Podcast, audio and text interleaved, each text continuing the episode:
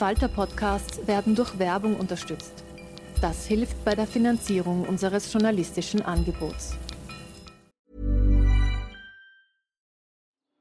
Die Erderhitzung ist kein Gefühl, aber mit vielen Gefühlen verbunden.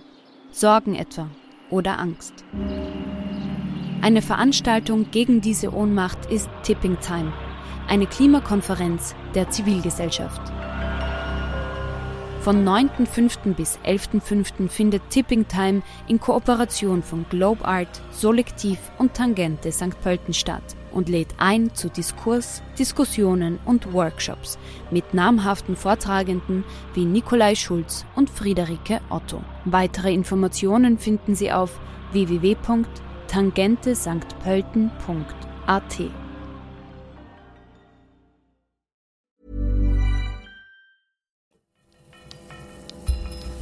Falter Radio, der Podcast mit Raimund Löw.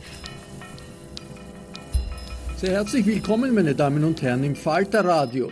Die Wiener Innenstadt, ein UNESCO-Welterbe, soll autofrei werden. Das ist das große Versprechen, das die Grünen und die ÖVP-Bezirksregierung des ersten Bezirks vergangene Woche gegeben haben. Für den bald 80 Jahre alten Verkehrsplaner und Professor Hermann Knoflacher geht damit wohl auch ein Traum in Erfüllung. Seit über 50 Jahren versucht Knoflacher der Öffentlichkeit mit wissenschaftlichen Arbeiten, aber auch mit originellen Interventionen vorzuführen, wie viel öffentlichen Raum wir dem Auto abtreten und wie die Gesellschaft, aber vor allem auch die Wirtschaft und die Lebensqualität darunter leiden. Knoflacher, der an der Planung der Wiener Fußgängerzone Ende der 60er Jahre maßgeblich beteiligt war, erzählt in einem ausführlichen Gespräch mit Falter-Chefredakteur Florian Klenk über seinen langen Kampf gegen das Auto. Er erinnert sich an die Zeiten, als in der Wiener Innenstadt Autoschlangen über die Kärntner Straße dröhnten und das Zentrum ein Rotlichtviertel war. Er beschreibt, wie eine moderne, mobile Gesellschaft des 21. Jahrhunderts aussehen könnte. Knoflacher, der von seinen Gegnern und Feinden lange Zeit als Spinner verspottet wurde, erweist sich in Wahrheit als Visionär einer ökologischen Verkehrswende. Hören Sie einen Podcast aus der Falter Werkstatt, aufgenommen am 18. Juni 2020. Nicht im Podcast-Studio, sondern im Büro von Hermann Knoflacher an der Technischen Universität in Wien. Herr Professor Knoflacher, die Wiener Innenstadt soll autofrei werden. Geht ein Bubentraum von Ihnen jetzt in Erfüllung? Sie haben Jahrzehnte dafür gekämpft, dass die Autos aus der Innenstadt verschwinden. Angeblich soll es jetzt soweit sein, versprechen die Grünen und die ÖVP. Naja, schön wäre es, ne, wenn sie es ordentlich machen könnten.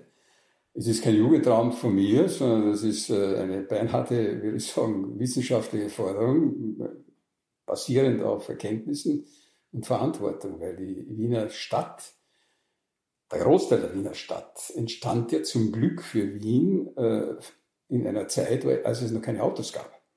Das heißt, die Wiener DNA ist eine Fußgänger-DNA und eine Straßenbahn-DNA. Das ist die Stärke dieser Stadt. Wenn wir jetzt von der Stadt reden, reden wir von der Wiener Innenstadt? Nein, äh, die Wiener Innenstadt ist überhaupt eine Fußgängerstadt. Also da kann überhaupt nichts passieren, wenn ich da die Autos alle ausgebe. Gerade heute, wir haben ja von jeder U-Bahn-Station die kürzesten Entfernungen zu jedem Punkt der Innenstadt, kann man das von heute auf morgen machen. Das heißt aber nicht, dass dann, dass überhaupt keine Autos mehr drin sind, weil es würde unglaublich starke eine sehr starke Belebung der Wirtschaft zur Folge haben und damit brauchen wir heute halt einfach einen stärkeren Lieferverkehr. Äh, das heißt, äh, die Wirtschaft würde in der Innenstadt ganz massiv zunehmen, die Stadt würde größer werden, weil wir mehr Zeit in der Stadt binden. Äh, hohe Geschwindigkeiten führen ja die Zeit aus der Stadt und damit das Geld aus der Stadt. Wir würden viel Kaufkraft aus den Supermärkten wieder zurück in die Stadt saugen.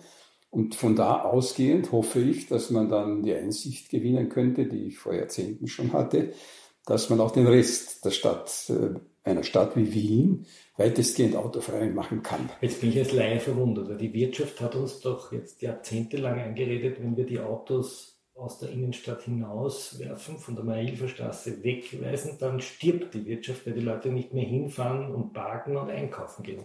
Ist das Unsinn? Na, das, äh, ein völliger Unsinn, der aber nicht ganz äh, falsch ist. Und zwar deshalb, weil die Wirtschaft ja festgestellt, die Innenstadtwirtschaft hat festgestellt, dass sie Kaufkraft verliert, und zwar dorthin, wo die Parkplätze sind, nämlich aus der Stadt zu den Shoppingcenters. Also das sind sozusagen die Parasiten der Stadt, die sich draußen angesiedelt haben, um aus der Stadt Kaufkraft und aus der Region Kaufkraft abzuziehen mit dem Auto. Sie haben das in Ihrem Buch die Wegelager. Das sind im Wesentlichen Straßenräuber, die draußen sozusagen auf jeden warten, der da vorbeikommt und den halt nicht mit Brachialgewalt, sondern mit Werbung im Fernsehen und so weiter in ihre Falle locken, damit sie das Geld dem schon absaugen, bevor er noch in die Stadt kommt. Oder sie locken ihn auch aus der Stadt hinaus. Und äh, das ist leider über das Auto natürlich sehr leicht möglich, weil das Auto ja den Menschen viel näher ist als alles andere auf der Welt. Dazu kommen wir noch. Aber ja. die autofreie Innenstadt, ist das jetzt, sind Sie jetzt zufrieden oder könnte man das noch radikaler denken? Ja, na, das ist noch lange nicht radikal, was hier gedacht wird, äh, wenn man sich vorstellt, dass damals, als ich die Gelegenheit bekam, äh, die Verkehrsorganisation für die Wiener Innenstadt zu machen, aus der dann die Fußgängerzone entstanden ist und äh, die heutige Situation wurde, dann, damals hatten wir über 220.000 Autos, die in die Stadt hineinfuhren. In welchem Jahr sind wir jetzt? Das war 1968, 68, 69 etwa. Das heißt, als die 68er-Bewegung kam, haben in Wien 200.000 Autos durch die Innenstadt sind und in die Innenstadt hinein. Pro Tag. Pro Tag, jeden Tag.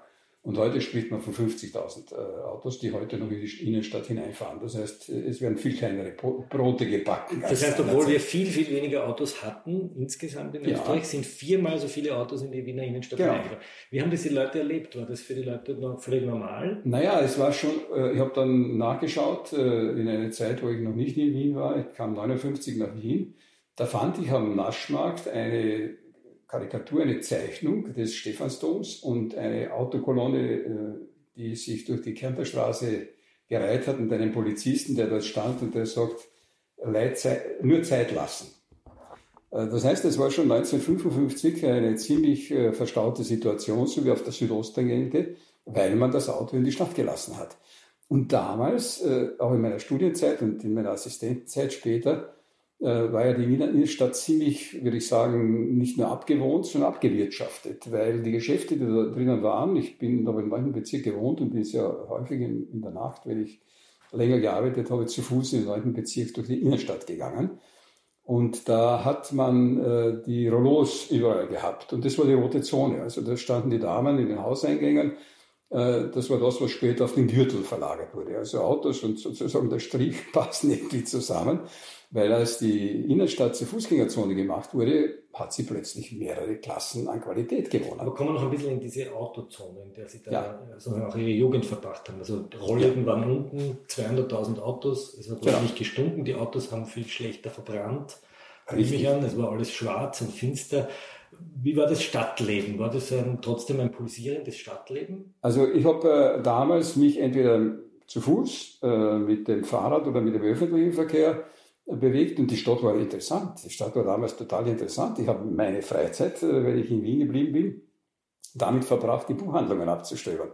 Weil es gab unheimlich viele äh, Sachen in der Stadt. Und äh, natürlich als Student und später auch, habe ich natürlich das tolle Kulturleben Wiens genossen. Wien ist weltweit, ich habe Erfahrungen mit vielen Städten, unvergleichlich. Wer ist also dann Ende der 60er Jahre auf die Idee gekommen, die Autos aus der Innenstadt zu vertreiben. Warum kam man auf diesen Gedanken? Na, das war die U-Bahn. Also die, die U-Bahn-Baustelle führte zum Zwang, Kärntnerstraße und Stephansplatz zu sperren. Wenn, ich bin aber später darauf gekommen, dass die Stadtplanung schon aus Reiners Zeiten her äh, in den Entwürfen die Fußgängerzonen angedeutet haben oder zumindest vorgesehen haben, Kärntnerstraße Graben zur Fußgängerzone zu machen. Rainer muss man erklären, ist Roland Rainer. Der Roland Rainer, Stadtplaner in Wien, der war verantwortlich, also der, der Architekt, der viele Jahre mit ihm dann später Gelegenheit gehabt zu arbeiten und von ihm auch viel gelernt. Äh, und äh, auch von ihm äh, einige Erkenntnisse zu verdanken gehabt. Es wollte damals kein Planer sich seine Zukunft verderben, indem er sich gegen das Auto wendet. Das darf man nicht vergessen. Welche Bedeutung hatte das Auto? Das Auto war damals sozusagen das Stadtverkehrsmittel. Man hat ja 1969 gibt es die Verkehrskonzeption, das Verkehrskonzept von Wien, wo im Prinzip die Stadt äh, auf das Auto zugeschnitten werden sollte. Das heißt, das Auto hätte absolute Priorität haben müssen und die Straßenbahnen äh, sollten aus dem inneren Bereich Wiens, also aus dem dicht bebauten Bereich Wiens, sollten Straßenbahnen entfernt werden, damit das Auto nicht behindert wird. Das ist ja leider auch dazu gekommen, dass 21 Straßenbahnlinien entfernt wurden, bis 1974 es gelungen ist, diese Geschichte zu stoppen. Das war ein internationaler Trend. Wenn man in Ihrem Buch nachliest, sieht man schon in den 30er Jahren, hat die amerikanische Automobilindustrie damit begonnen, äh, Schienen aus amerikanischen ja. Städten zu entfernen. Das heißt, man hat hier nach dem Zweiten Weltkrieg etwas nachgehopst. Also in Amerika war das ein echter Kriminalfall, die haben das strategisch gemacht. Äh, General Motors und die Ölindustrie, die haben ja es abgesehen gehabt, den öffentlichen Verkehr zu entfernen, um, ihr, um ihren Autos Lebensraum zu machen. Das war ja die Strategie.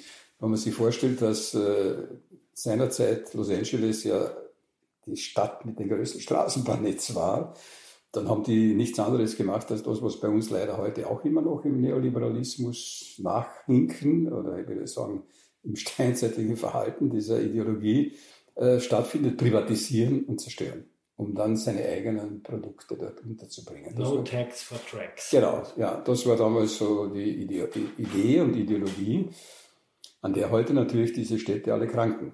Gut, wir befinden uns in Wien Ende der 60er. Alles ist aufs Auto ausgerichtet. Ich entnehme einem Ihrer Interviews, dass man sogar Stelzen Autobahnen in Wien so, ja. hat. Nein, nein, in dem, das Konzept gibt es ja. Ich habe, ich habe ein, ein Exemplar zu Hause da war vorgesehen, dass der Gürtel eine Stelzenautobahn bekommt, mehrspurige Autobahn. So wie halt in Kairo oder in Bangkok. Ja, genau, nach diesem Konzept. Und auch am Donaukanal Hochleistungsstraßen gebaut werden sollten. Und äh, es gibt es aber Relikte davon. Das eine ist die Gürtelabfahrt. Und das zweite ist die Brigittenauer Brücke, beziehungsweise, ja, nicht nur, ja, die Brigittenauer Brücke ist ein Teil davon und dann die, die Brückenauer, Brückenauer Brücke ist es, genau, über die Donau. Das heißt, man hat auch schon begonnen, das, das, das hat, Natürlich hat die Bauindustrie damals gesagt, okay, von, schaffen wir einmal Fakten. Das hat sich ja in der Zwischenzeit ja noch stärker ausgebaut, leider. Äh, und dann kam ein Bürgerwiderstand äh, dagegen. Das war sicherlich im Zusammenhang mit dieser ganzen Sperre der Innenstadt. Und da hat Gruen, äh, der Architekt Gruen und ich habe auch mich gewehrt, weil ich damals schon wusste, dass das Verkehrswesen, äh, in das ich geraten bin, äh, beruflich, bei meinen, würde ich sagen, Überlegungen keine wissenschaftlichen Grundlagen hatte. Das ist bis heute eine, eine Disziplin, die ist auf Annahmen äh, und Kopien von Analogien, äh, indem man einfach Dinge analog übernommen hat, gebaut worden. Das ist ein Riesengeschäft, das dazu äh, führt, dass man permanent das Problem erzeugt, das man vorgibt zu lösen. Äh, und das war damals die Maschinerie. Das kam auch äh, aus Amerika, weil die Planer der damaligen Zeit sind in der Rockefeller Stiftung in Amerika eingeladen worden und sind dort auf amerikanischen Straßenbau sozusagen dressiert worden. Wir waren ja alle sehr Amerika-orientiert. Ich war im Amerika-Haus, haben immer die Publikationen besorgt, die auch ins Deutsche übersetzt wurden oder ins Englische. Äh, das war damals sozusagen die ideale Situation, bis ich hier in der zweiten Hälfte der 60er Jahre dann das erste Mal nach Amerika kam und aufgrund meiner Baustellenpraxis in Österreich mich gewundert habe. Ich habe gedacht, das sind unheimlich viel weiter. Und da treffe ich dort Baustellen an, da hätte mir der Baumeister wahrscheinlich noch drei Tage hinausgeschmissen, wenn ich Und Sie kommen ja ursprünglich auch aus dem Bauwesen, aus dem Bauwesen ja. haben Garagen gebaut, haben, ja, ja. haben sozusagen für die Autoindustrie eigentlich begonnen. Ja, aber das war mir damals gar nicht so bewusst. Man war stolz, etwas bauen zu können. Und wenn es gut funktioniert hat, oder ich habe Brücken gebaut, ich habe äh, Hallen gebaut, also bemessen, gebaut, Bauleitung gemacht für die ganzen Geschichten. Also von der Pike auf habe ich diese Geschichten gemacht. Äh, sowohl von der Seite des Baumeisters als auch von der Seite des Auftraggebers. Ich habe beide Seiten in meiner praktischen Erfahrung damals kennengelernt. Äh, und da fiel mir, wie gesagt, an der Universität später auf, dass zum Unterschied von anderen Ingenieurfächern, die ja eine sehr solide logische Struktur haben, im Rahmen des Ingenieurwesens, das muss man auch sagen, das beim Verkehrswesen nicht der Fall war. Das Verkehrswesen hat immer so irgendwelche Annahmen. Äh, was weiß ich, man nimmt an, wie der Verkehr mal zunehmen wird oder ist aus Verteidigungsgründen muss man die Eisenbahnen bauen. Äh, das sind alles keine, keine naturwissenschaftlich sachlichen Argumente. Sondern Machtargumente. Das sind Machtargumente. Sie gehen ja genau. so weit zurück bis zu, bis zu den Straßen der alten Römer, die sagen, wir müssen ja, ja. große Straßen bauen, Klar. um die Beute nach Rom zu bringen. Vollkommen richtig. Das ist ja heute genau das Gleiche. Nur statt den Römern sind das die Konzerne. Die bauen im Wesentlichen heute die Autobahnen für die Konzerne gegen die lokale Wirtschaft.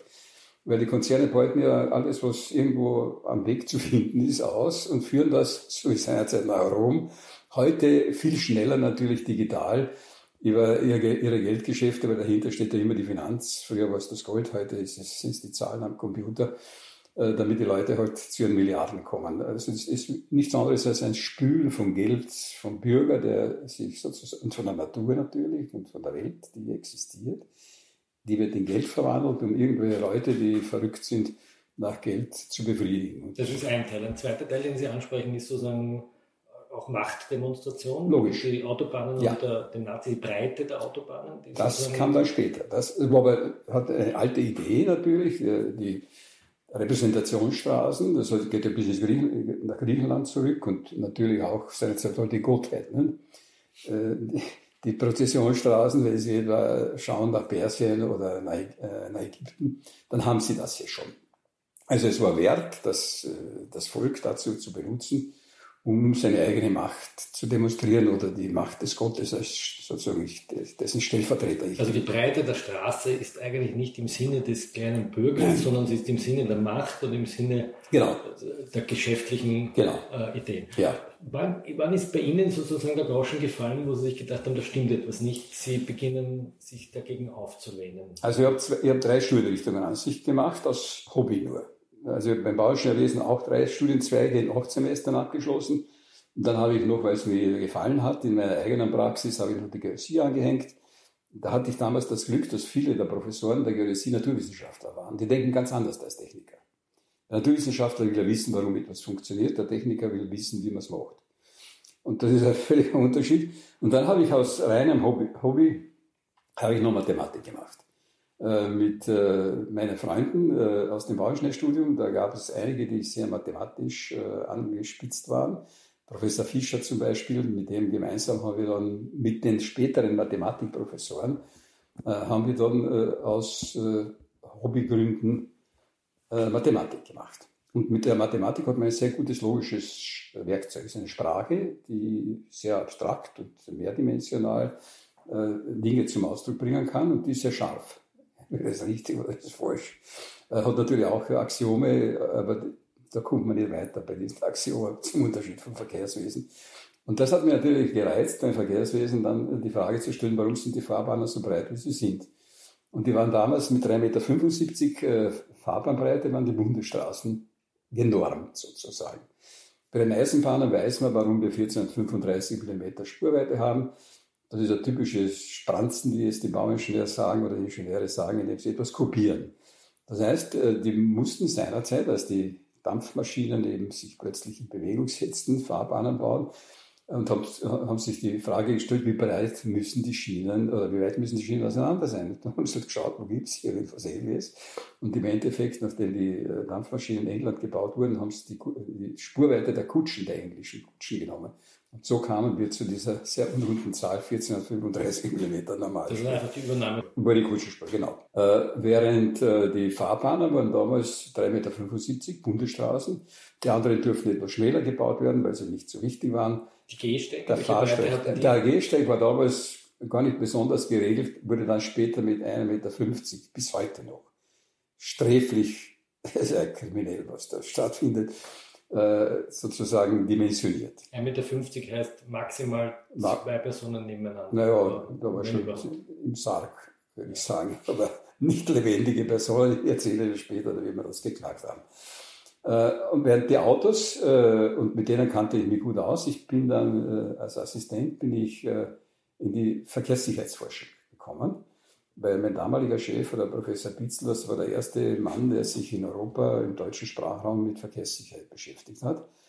Und da habe ich in Deutschland sehr viele Forschungsaufträge machen können und da kam ich zwangsläufig mit den Menschen in Kontakt, weil die Verletzten und die Toten sind Menschen. Und die Menschen gibt es ja im Verkehrswesen in diesem Sinne ja als reale äh, Wesen nicht, sondern das ist eine Reaktionszeit und eine bestimmte Dimension der Augenhöhe und sowas Das, das ist sozusagen, bleibt im normalen Straßenplanern davon übrig. Und das hat mich sowieso interessiert und nebenbei hat mich natürlich immer interessiert, hat mich immer interessiert die Werke von Konrad Lorenz äh, und Robert, Robert Riedl. Die hatte ich natürlich auch drauf, Evolutionstheorie aus der, aus der Geodäsie. In der Geodäsie war es ganz interessant, weil die Geodäsie hat ja damals noch nicht alles elektronisch gemacht, sondern da gab es Winkelspiegel und dergleichen. Da muss man wissen, warum man zum Beispiel selber sehr gut einen Winkel, äh, Rechtwinkel abstecken kann weil wir auf Sekunden genau zum Beispiel äh, die Richtungen unterscheiden können. Das hängt mit der Physiologie und der Konstruktion unserer Augen, Zäpfchen und Stäbchen zusammen. Also da war ich schon in diese Richtung etwas hineingetrieben. Und dann habe ich äh, in München zu tun gehabt. Ich habe damals in München rote Wellen konstruiert, weil ich in Wien mit Signalanlagen zu tun hatte und der Professor Pitzel hat gemeint, äh, nachdem ich ja eine gewisse Begabung dafür hatte, ich soll in München, weil die bauen gerade ihr Signalsystem auf, äh, mir ein bisschen äh, diese Geschichte anschauen. Das heißt, Sie haben keine grünen Wellen konstruiert, sondern rote? Wir haben da, ich bin dann, natürlich habe ich gelernt, wie man grüne Wellen macht und dann kam ich nach München mit dem Herrn Zimmermann im Verkehrsamt, haben wir dann rote Wellen konstruiert und zwar parallel zu den Schnellbahnen. Die haben damals Schnellbahnen in München in Betrieb genommen, das war so 65, glaube ich, 64, 65. Und da haben wir rote Wellen konstruiert, um den Autofahrern zwölf Minuten Zeit parallel zur Schnellzeit wegzunehmen damit die Leitungen steigen. Das heißt, Sie haben absichtlich die Autos langsam. Da haben wir die rote, grüne Welle unterbrochen. Ne? Die, die, Autofahrer haben immer Zeit verloren. Ne? Also das haben wir ganz gezielt äh, gemacht, mit der Absicht, dass eben die Autofahrer lernen sollten, umzusteigen.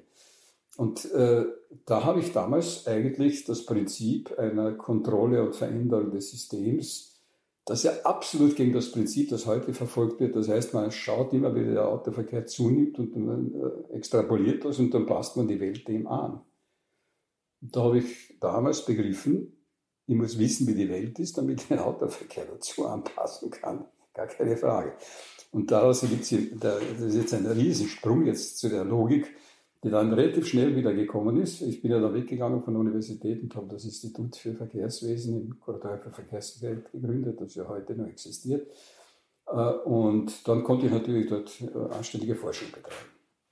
Das war interessant. Sie haben dann Anfang der 70er das sogenannte G-Zeugs. Äh, das war Mitte der 70er Jahre. Mitte der 70er Jahre. Ja. Wir sind vorhin mit dem draußen herumspaziert. Ja. Was ist das? Ich also das ganz begeistert angeschaut. Viele kennen es vielleicht, aber die meisten kennen es wahrscheinlich nicht. Ja. Was ist das G-Zeug?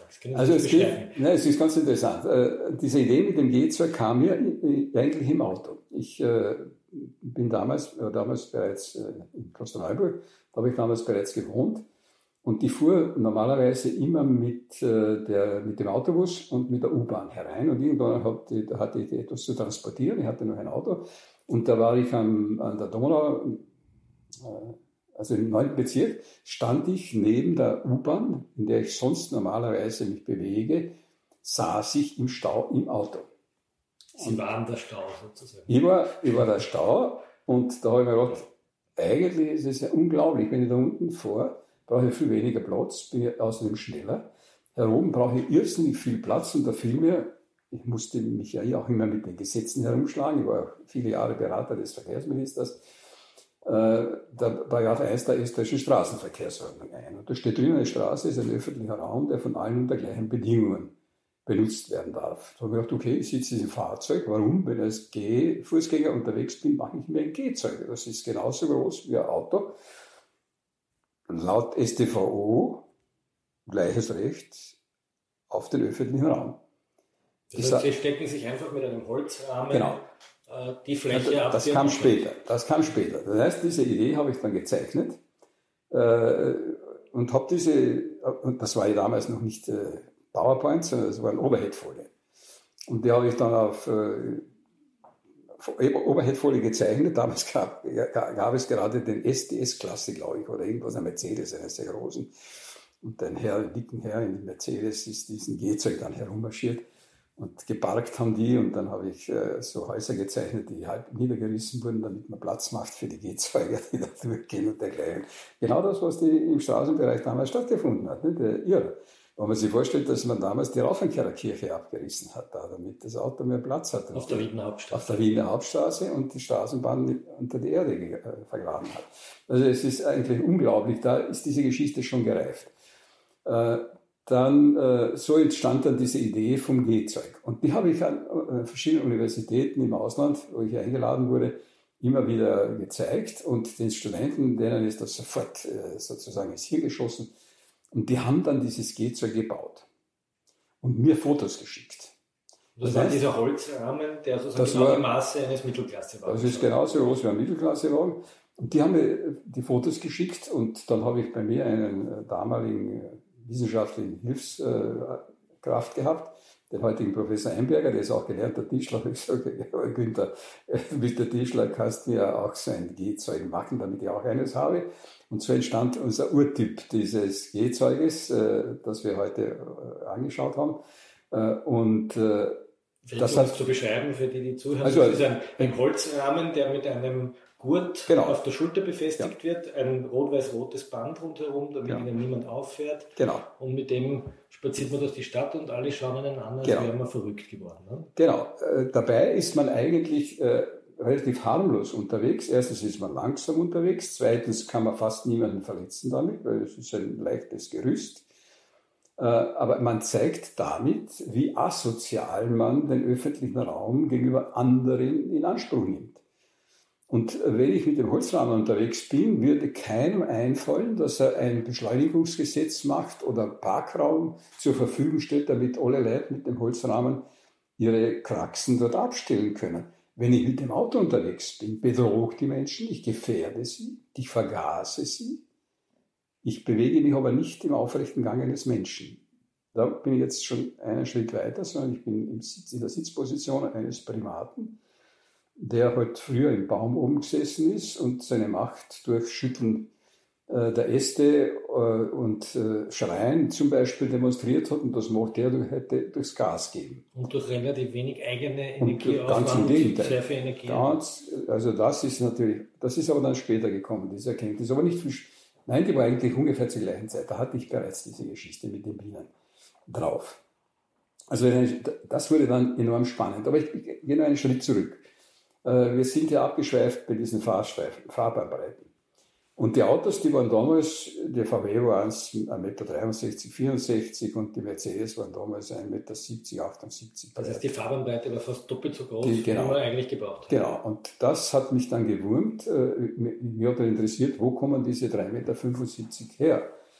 Das habe ich einige Jahre später erst bei einer OECD-Forschungsgruppe, die ich geleitet habe, in Amerika kennengelernt, äh, wo ich einen äh, ehemaligen Reichsautobahningenieur, Reichsautobahniningenieur getroffen habe, der emigriert ist nach Amerika, weil ich immer Leute gefragt habe, die aus dieser Zeit kommen, wo kommen die 375 her? Das ist ja mehr als die 12 Fuß Breiten mit 362 in Amerika. Und er gesagt, ja, das war damals, als ich dort war, wir haben uns den Kopf zerbrochen, wie breit bauen wir die Autobahnen, nachdem die Reichsautobahngeschichte gegründet wurde im Dritten Reich, mussten sie Richtlinien machen. Und da, da hat er gesagt, na, da haben wir die amerikanische Richtlinie hergenommen, aber das tausendjährige Reich musste ja größer sein und das musste ein deutsches Maß sein. So entstanden damals die 3,75 Meter. Also das ist ja, hat überhaupt keine logische Begründung. Das heißt eine reine, ein, sozusagen eine, eine reine Machtdemonstration eine des Dritten Reiches. Genau. Äh, aber da hatte ich damals schon die Geschichte geknackt, weil äh, wir hatten einige Male die Frage zu lösen, wie, äh, welche Bodenmarkierungen, Längsmarkierungen sind notwendig, müssen wir auch markieren oder genügt es, die Mittelmarkierung zu machen? Und diese Frage kam ins KV. Und dann haben wir, habe ich dann ein, ein Projekt äh, entworfen, wo wir untersucht haben, was passiert, wenn wir nicht markieren, wenn wir nur die Mittelmarkierung machen und wenn wir nur die Randmarkierung machen oder alle drei. Also außen und in der Mitte auch noch. Und dann haben wir damals ein Gerät konstruiert mit so äh, Kontakten, das wir dann über die Fahrbahn gespannt haben, so einer Gummiplatte. Und dann haben wir geschaut, wo die Autos, Autofahrer drüber fahren, bei Tag und bei Nacht und so weiter. Und da hat sich herausgestellt, dass alle Autofahrer mehr oder weniger an jeder Stelle der Straße wo wir gemessen haben, im Prinzip die gleiche Ideallinie anstreben und alle eine sehr geringe Abweichung davon haben. Und diese Funktion war mir zwar als Mathematiker nicht sehr bewusst. Jetzt habe, habe ich drüben Kontakt gehabt mit Psychologen und da habe ich einen sehr guten Mathematiker, später den Professor Botta war, gefragt, ob er weiß, wo, ob er so eine Funktion in der Psychologie schon gefunden hat, weil ich habe ich hab beim Verhalten der Autofahrer. Das heißt, alle fahren ungefähr gleich in der Mitte. Naja, alle versuchen diese Ideallinie einzuhalten. Ja. Äh, und äh, die LKWs etwas anders als die PKWs. Und, die, und der hat gesagt, ja, da habe ich so eine Funktion gesehen in einem amerikanischen Lehrbuch der Psychologie. Das habe ich mir dann besorgt und da hat ein amerikanischer Psychologe äh, Untersuchungen mit Wohlhandkrabben gemacht. Er hat die Wollhandkrabben in eine Box gesetzt, die haben so Stielaugen und hat hier Sensoren in die Stielaugen äh, angebracht und hat äh, Lichtblitze in konstanten Zeitschritten äh, ausgesandt und hat dann die Reaktionszeiten der Wollhandkrabben Augennerven gemessen. Krabben, also ganz normale Krabben. Ganz normale, genau. Die haben so Stielaugen und da hat er das dann messen, gut messen können und hat da festgestellt, nach kurzer Zeit haben die sich ziemlich genau auf diesen Sequenz eingestellt. Das heißt, sie haben die Augen rechtzeitig oder ein bisschen später, aber jedenfalls ziemlich genau eingestellt. Das war diese Funktion, das ist eine Laplace-Funktion, zwei E-Potenzen, die mit dem Rücken zueinander stehen. Die habe ich jetzt beim Autofahrer gefunden. Das heißt, das muss ein Mechanismus sein, der evolutionär in uns, im Hirn, in den Reaktionsmechanismen auf optische Reize äh, entstanden ist, als wir irgendetwas erstmalig optisch entweder äh, aufgesucht haben oder auf die Jagd gegangen sind oder uns einen Weg gesucht haben auf der Flucht und dergleichen. Das muss in uns sehr tief äh, abgespeichert worden sein. Das war die erste Geschichte. Die zweite Geschichte, die mir dazu eingefallen ist, war meine Erfahrung, wie ich das erste Mal mit einem Freund Autofahren gelernt habe. Und der hat immer geschildert, bis weit rechts und bis weit links. Das war mir so fremd, als ich da in dieser Kiste saß, äh, dass ich nicht äh, nichts machen konnte, außer das Fahrzeug einigermaßen auf der Fahrbahn zu halten mir ist es relativ lang vorgekommen, es können aber vielleicht nur 30, 40 Sekunden oder zwei Minuten oder was gewesen sein, bis plötzlich mein Hirn frei wurde und ich im Unterbewusstsein die Lösung gefunden habe, dass ich das, was ich sehe, auch direkt, ohne den Neokortex zu belasten, in äh, richtige Reaktionen umsetzen kann. Das heißt, dann laufen, das war wieder Konrad Lorenz, das heißt, äh, Konrad Lorenz sagt, äh, wenn wir in neue Situationen kommen, dann können uns die alten Lehrmeister, also die evolutionäre Vorgeschichte, helfen. Und das sind dann die superschnellen Rechner in unserem Hirn, die im Unterbewusstsein sehr viele Dinge steuern, damit oben Platz gemacht wird. Weil unser Großhirn ist viel zu jung und viel zu schier und schlampig, äh, obwohl wir so stolz drauf sind. Äh, aber in diesen schnellen Prozessen des Überlebens, beim schnellen Raum äh, überwinden, sind andere Prozesse notwendig, die wir Gott sei Dank haben, sonst könnten wir das gar nicht. Und jetzt passiert nur Folgendes. Äh, nachdem wir ein, eine Empfindung haben, die nicht bei Null Abweichung reagiert, sondern es muss immer eine Mindestabweichung sein, wenn wir schnell unterwegs sind, kommen wir weit weg davon. Bis, bis wir es merken und dann fangen wir erst zurücksteuern. Das heißt, es gibt ein Delta T und das kann ich jetzt mathematisch auflösen. Und dann habe ich diese bekannte Sinusfunktion, dass die Autofahrer immer diese Sinuslinie im Unterbewusstsein fahren. Es wird einem nie bewusst. Wir haben ein bisschen Unterstützung der Vorspur und Sturz, aber im Prinzip müssen wir das trotzdem machen, damit wir einigermaßen auf der Linie bleiben. Und das ist genau dieser Mechanismus. Das heißt, hier bin ich das erste Mal in, in unsere uralten Evolutionsschichten gestoßen, die, in die ich dann später mit der Energiegeschichte praktisch am Boden angeschlagen habe, dann, die, die dann zwingen, äh, dass äh, wir das Auto weit weg von unseren Aktivitäten abstellen müssen, um uns davon zu befreien, weil sonst landen wir zwangsläufig im Auto. Sie haben irgendwann mal in einem Interview gesagt, Sie unterscheiden den Autofahrer vom Menschen. Ja. Das ist ein anderes Wesen, ein mhm. anderes. Äh, warum? Also ein Mensch ist ja ein relativ kultiviertes, im Allgemeinen sehr kultiviertes Wesen mit allen seinen Vor- und Nachteilen, aber er ist ein Mensch. Ein Autofahrer ist völlig unmenschlich und asozial. Allein der Rahmen, den wir gesehen haben, ist ja vollkommen asoziales Verhalten. Es ist völlig asozial gegenüber den Kindern, gegenüber den Erwachsenen, gegenüber der Natur und so weiter. Das heißt, äh, was hier passiert, der, Mensch äh, sozusagen merkt das gar nicht. Das heißt, er drängelt sich vor, er ja, jemand anderen nicht vor, er riskiert jemanden vollkommen nicht. Ja, bringt Leid um. Also, dürfen nicht vergessen, der Autoverkehr bringt im Jahr 1,3 Millionen Menschen mechanisch bei Verkehrsunfällen um ungefähr vier Millionen durch die Abgase. Und wenn Sie sich dann anschauen, was bei Corona stattfindet, im Vergleich zu dem, was beim Autoverkehr stattfindet, muss ich sagen, sind das andere Tote, die sind genauso tot, viel schlimmer noch. Das heißt, da hängen überall Familiengeschichten äh, dabei und da darf man nicht vergessen, es sind ungefähr 20 Millionen Schwerverletzte, die der Autoverkehr produziert. It's that time of the year. Your vacation is coming up. You can already hear the beach waves, feel the warm breeze, relax and think about work. You really, really want it all to work out while you're away. Monday.com gives you and the team that peace of mind. When all work is on one platform and everyone's in sync, things just flow wherever you are. Tap the banner to go to Monday.com.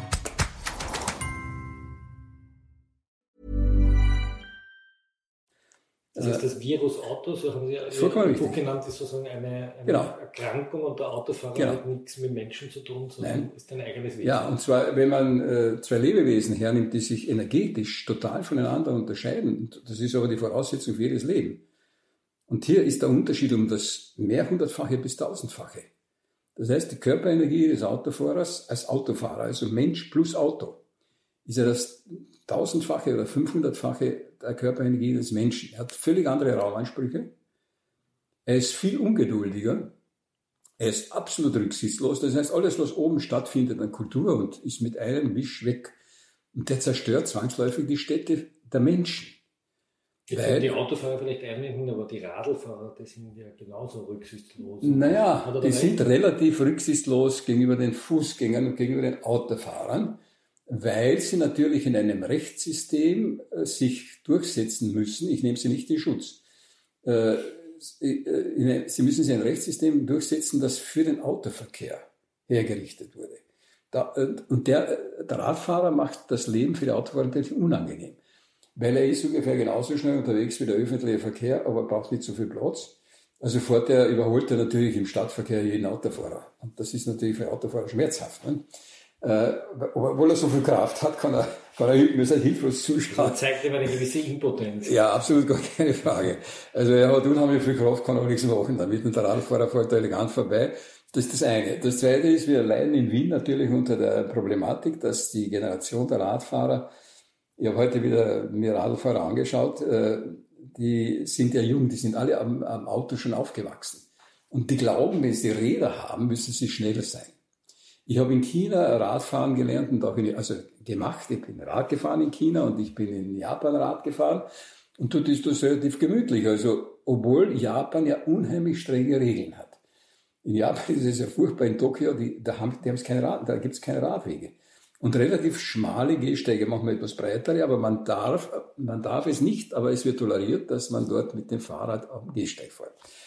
Ich habe dort immer ein Fahrrad, wenn ich dort Vorlesungen gehalten habe, von der Uni bekommen. Ich musste es eh am zweiten Tag reparieren lassen, weil das war so ein verrostetes Werkzeug, da wird das bin aber sogar festgenommen worden, deshalb, weil der Poliz es gibt ja diese Polizeidienststellen, ich weiß nicht, ob Sie es kennen, auf den Straßen und der hat mir erwischt, weil er sich nicht vorstellen konnte, dass so ein Langnasiger mit so einem miserablen Vorrat, der muss ich gestohlen haben.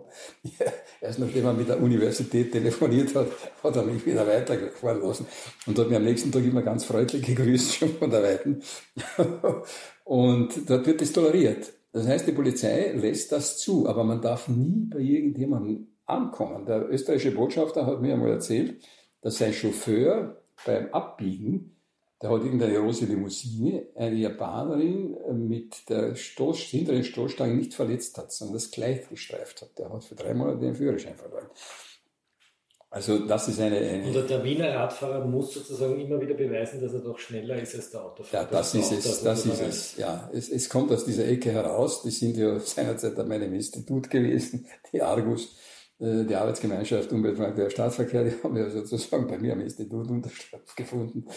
Immer natürlich ohne mein Wissen, äh, aber ist klar, das sieht man nicht. Und aus dem ist ja dann später der VCE, den habe ich damals gegründet, auch äh, entstanden. Das ist der Verkehrsclub Österreich. Verkehrsclub also Österreich. Der alternative genau. Autofahrer ja. oder Verkehrsclub. In der Zwischenzeit sehr gut entwickelt ist dann auch der Thaler, einer meiner Assistenten, hat mir in Schuss gebraucht und heute ist er einer der VCÖ-Leute auch bereits Berater der Ministerin, also der hat sich ganz gut entwickelt. Aber gehen wir nochmal kurz zurück zum Gehzeug die Leute schauen sie verwundert ja. an und halten sie sozusagen für einen Verrückten, weil sie eigentlich den Leuten einen Spiegel vorhalten. Genau. Ja. was hat da in den 70er Jahren, hat dann hier schon sozusagen eine Veränderung stattgefunden oder, oder ist die Rücksichtslosigkeit der Verkehrsplanung erst so richtig losgegangen? Es, war, es ist beides passiert, würde ich sagen. Äh, wir hatten natürlich mit der Fußgängerzone, oder die Stadt Wien hatte relativ großen, guten Erfolg. Das da waren die Leute doch anfangs dagegen, gegen die Fußgängerzone? Nein, das war nicht so. Der, es war schon, ja, in der Innenstadt war es eine Schlacht.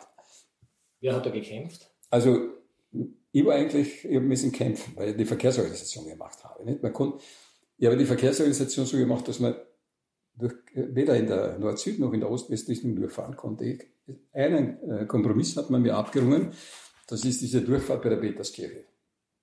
Die kennen Sie ja, die ist heute sozusagen mehr die, oder weniger. Die über die Kärntnerstraße, äh, über den, über den äh, über den Graben, die, die, ja. über den Graben durch. Das hat man damals, äh, wir haben monatelang haben wir da drinnen im Rathaus immer diskutiert, ja, wo fahren Sie denn, wo fahren Sie denn?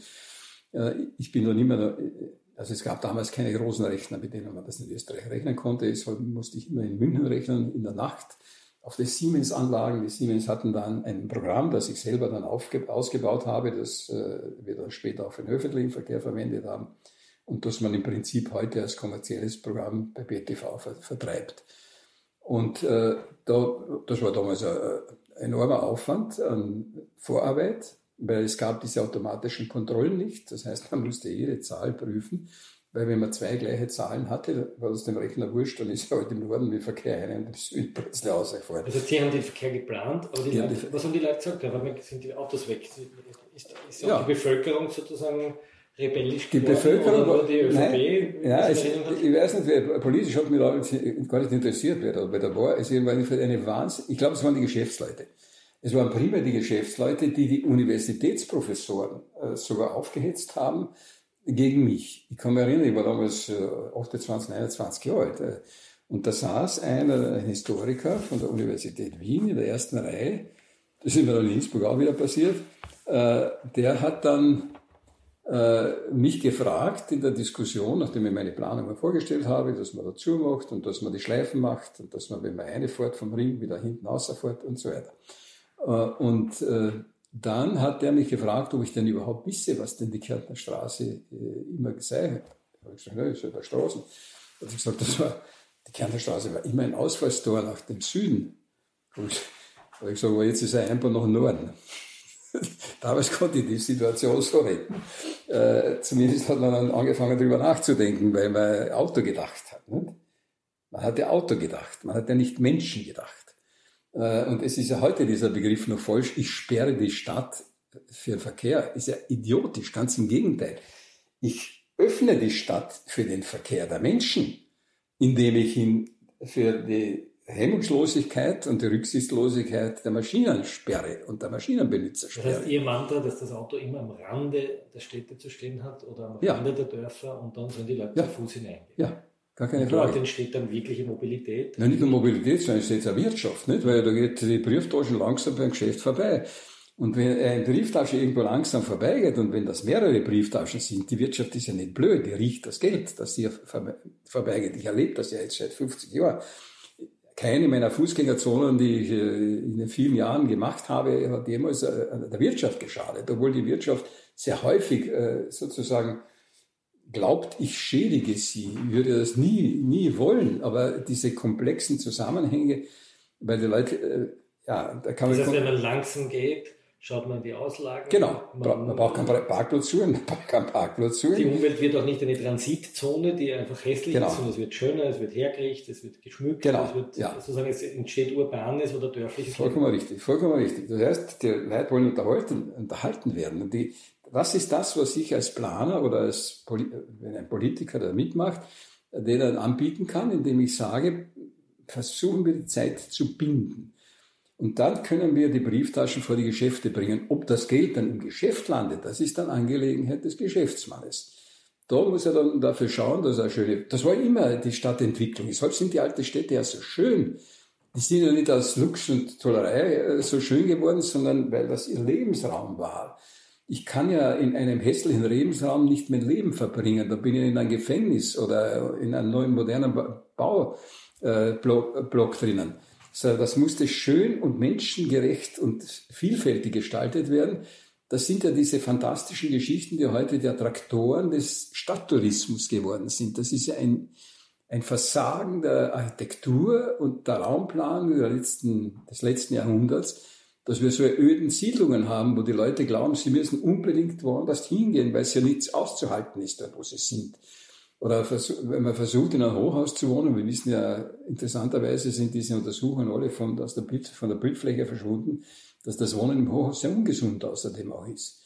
Das heißt, es wird dort schön, wo sich die Leute aufhalten. Das heißt, Genau. wenn es schöne Dörfer gibt, Ja. oder schöne Kleinstädte oder Ja. schöne Großstädte, schöne große Ja. urbane Zentren, dann sind sie deshalb schön, weil die Leute sich Ja. dort langsam bewegen. Und je Ja. schneller sie sich bewegen, desto hässlicher wird die Weil Transitzone. es interessant ist. Weil Das heißt, wenn wir heute an den Stadtrand fahren, irgendwo in den Ausfallsstraßen oder in den vielen amerikanisierten Vorstädten Ja. rund um, weiß nicht, St. Überall. Am Städten, Überall. überall, ist es nicht zuletzt deshalb so hässlich, weil die Leute einfach dort nicht verweilen, sondern Genau. durchfahren. Das Genau. ist eine, eine, eine Vertransitzonung der ja, ja, Welt. ja, absolut. Die fängt aber in der Garage an. Ist, so, ist sowas wieder zurückholbar? Sie sicher. das Gefühl, das wird irgendwann wieder anders? Na, Ich erlebe es ja, also ich mache das ja, wo ich Partner finde, seit jeher. Das heißt, wenn ich die Autos außernehme, merkt der Mensch, oh, ich sag, na, was fehlt denn da alles? Er, er denkt plötzlich ganz anders. Also wenn ich die Autos aus einer dieser Zonen herausnehme, werden die Leute auf einmal merken, hoppla, wir brauchen einen Kreisler. Ich brauche Sozial. Da drüben wohnt ja, ich habe es ja bei den Geschäftsleuten erlebt. Äh, war in Wien ja auch nicht anders. Früher war die Autoschneise und die Geschäftsleute da und die, die waren gegeneinander. Ich habe es heute seit Jahrzehnten immer wieder in kleineren Städten und Gemeinden und Dörfern auch, wenn es mir gelingt, gemeinsam mit den äh, Politikern und den zuständigen Verwaltungsleuten, den Autoverkehr herauszunehmen, entdecken plötzlich die, äh, die Geschäftsleute auf der anderen Seite und stellen fest, wir, wir müssen nicht zusammenhalten. Wir müssen eine Gemeinschaft bilden und dann entsteht dieses Gemeinsame, das heute beschworen wird, aber das wissen wir jetzt schon seit 50 Jahren.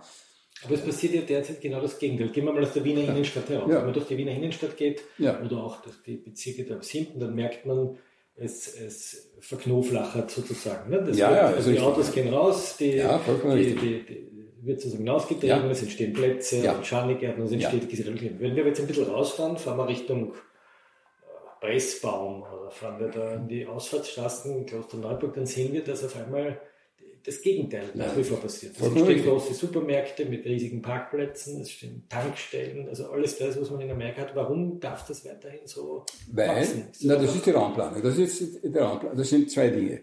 Das ist die Raumplanung, äh, und zwar sowohl von der Ausbildung her leider, als auch von den gesetzlichen Grundlagen. Es gibt in der Raumplanung äh, eine positive Geschichte, das sind die Raumplanungsziele. Die Raumplanungsziele kann man alle unterschreiben, aber man kann für die meisten Raumplanungsziele auch quantitative Indikatoren machen. Das heißt, alles, ich, äh, was ich plane, kann ich in Maß und Zahl ausdrücken und zum Teil auch qualitativ beschreiben, aber nicht sozusagen äh, wegdiskutieren. Das wird aber in der Praxis nicht beachtet. Das heißt, es ist eigentlich unglaublich. Die Raumplanung kümmert sich überhaupt nicht um ihre eigenen Ziele, sondern wendet eine Bauordnung an, die aus, dem, aus der Reichsgaragenordnung stammt, 1939. Paragraph 2 steht drinnen, dass äh, Abstellplätze für das, also beim Wohnen, Arbeiten und sonstigen Aktivitäten müssen für die bestehende und in Zukunft zu erwartende Zahl an Autos ausreichende Abstellplätze auf eigenem Grund oder in der Nähe errichtet werden. Jetzt können wir argumentieren, ist doch eine gute Idee, weil dann stehen die Autos nicht im öffentlichen Raum. Das war damals, so sind auch die Kommentare damals der, der Stadtplaner gewesen oder Verkehrsplaner gewesen, weil sie sich nicht wehren konnten gegen die zunehmende Zahl an Autos, die im öffentlichen Raum herumgestanden sind. Man darf nicht vergessen, im 18. Jahrhundert durfte man in Wien nicht einmal die Kutsche vor dem Wirtshaus stehen bleiben oder parken oder längere Zeit. Ne? So hat man damals den öffentlichen Raum auch geschützt. Und man darf nicht vergessen, dass es in England noch den Red Flag Act gegeben hat aus 1865, der bis Ende des äh, 19. Jahrhunderts gegolten hat. Wenn jemand mit einem Fahrzeug, also mit einem Fahrzeug ohne eigenes Hirn, äh, mit Antriebsmaschine aufgetaucht ist, dann musste ein Mann mit einer roten Fahne vorausgehen. Da Das heißt, wenn jemand mit der Dampfmaschine durch eine Stadt gefahren ist, musste vorne jemand mit der roten Fahne die Fußgänger warnen. Genau, ja, das war damals sozusagen noch eine Verteidigung des Bürgers gegen die äh, Aggression und Der äh, Maschine. der Maschine, gar keine Frage. Das ist dann aber durch die Oberschichten, äh, die in der Autoclubs sie organisiert haben, dann zu Fall gebracht worden. Dann haben sie es auf 12, die Höchstgeschwindigkeit war 2 Meilen pro Stunde und im Freiland 4 Meilen pro Stunde. Ja, das ist eigentlich umgekehrt. Die Fahrradfahrer brauchen so ein Fähnchen, damit Genau. sie sieht. Jawohl, genau. Ja, mal richtig. Ja, es zeigte die ganze äh, sozusagen äh, Oder Eine, Umkehr. eine Warnweste, wenn die Ja, Kinder ja. am Gehsteig Ja, gehen, müssen sie eine gelbe Völlig Warnweste haben. absurd, der Wahnsinn. Äh, also das war damals noch, so, da waren die Leute noch äh, als Fußgänger und Menschen waren sie noch stärker als die Maschine. Und die Oberschicht dieser Autofahrer, die ja in Clubs sehr gut organisiert waren und natürlich auch Zugang zum Parlament hatten, haben dann die Geschichte auf 12 Meilen pro Stunde und später auf 30 Meilen pro Stunde umgesetzt. Und das sind dann auch, wenn ich es umrechne auf kmh, die 50 kmh, die sind durch nichts begründet. Das heißt, wenn ich physiologisch eine, eine obere Grenze der Geschwindigkeit im Stadtgebiet hernehme, wo wir noch in der Lage sind, Geschwindigkeiten differenziert wahrzunehmen, sind das maximal 30 kmh. Das ist auch die Geschwindigkeit, die ein einigermaßen trainierter Mann auf kurze Strecken laufen kann. Also da muss er ein bisschen sozusagen noch äh, seinen Mechanismus der optischen Wahrnehmung und Koordinierung noch beherrschen können. Alles, was darüber hinaus ist, ist nicht zu verantworten. Und wir fahren aber mit 50 km/h und bringen heute Leute um. Nicht? Und, äh, Und wenn jemand 30 km/h Zone will, wird er angeschaut wie ein Zum Beispiel. Flieger. Sie hörten ein Gespräch vom Falter Chefredakteur Florian Klenk mit dem visionären Stadtplaner Hermann Knoflacher. Ich verabschiede mich von allen, die uns auf UKW hören, im Freirad Tirol und auf Radio Agora in Kärnten. Stadtplanung samt aller damit zusammenhängenden Auseinandersetzungen ist ein regelmäßiges Thema im Falter. Daher hier der Hinweis, ein Abonnement des Falter können Sie auch im Internet bestellen über die Internetadresse abo.falter.at. Ursula Winterauer hat die Signation gestaltet, Anna Goldenberg betreut die Technik. Ich verabschiede mich bis zur nächsten Folge.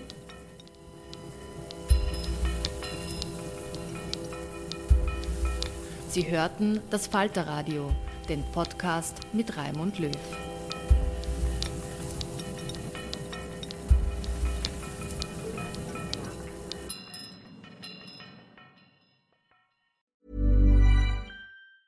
Normally, being a little extra can be a bit much, but when it comes to healthcare, it pays to be extra.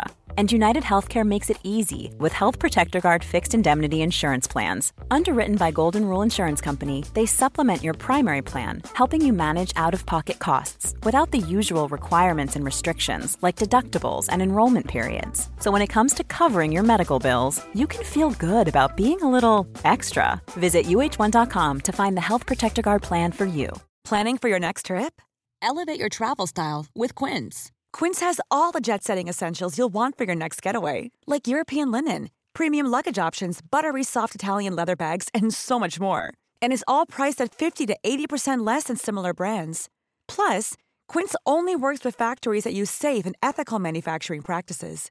Pack your bags with high-quality essentials you'll be wearing for vacations to come with Quince. Go to quince.com slash pack for free shipping and 365-day returns.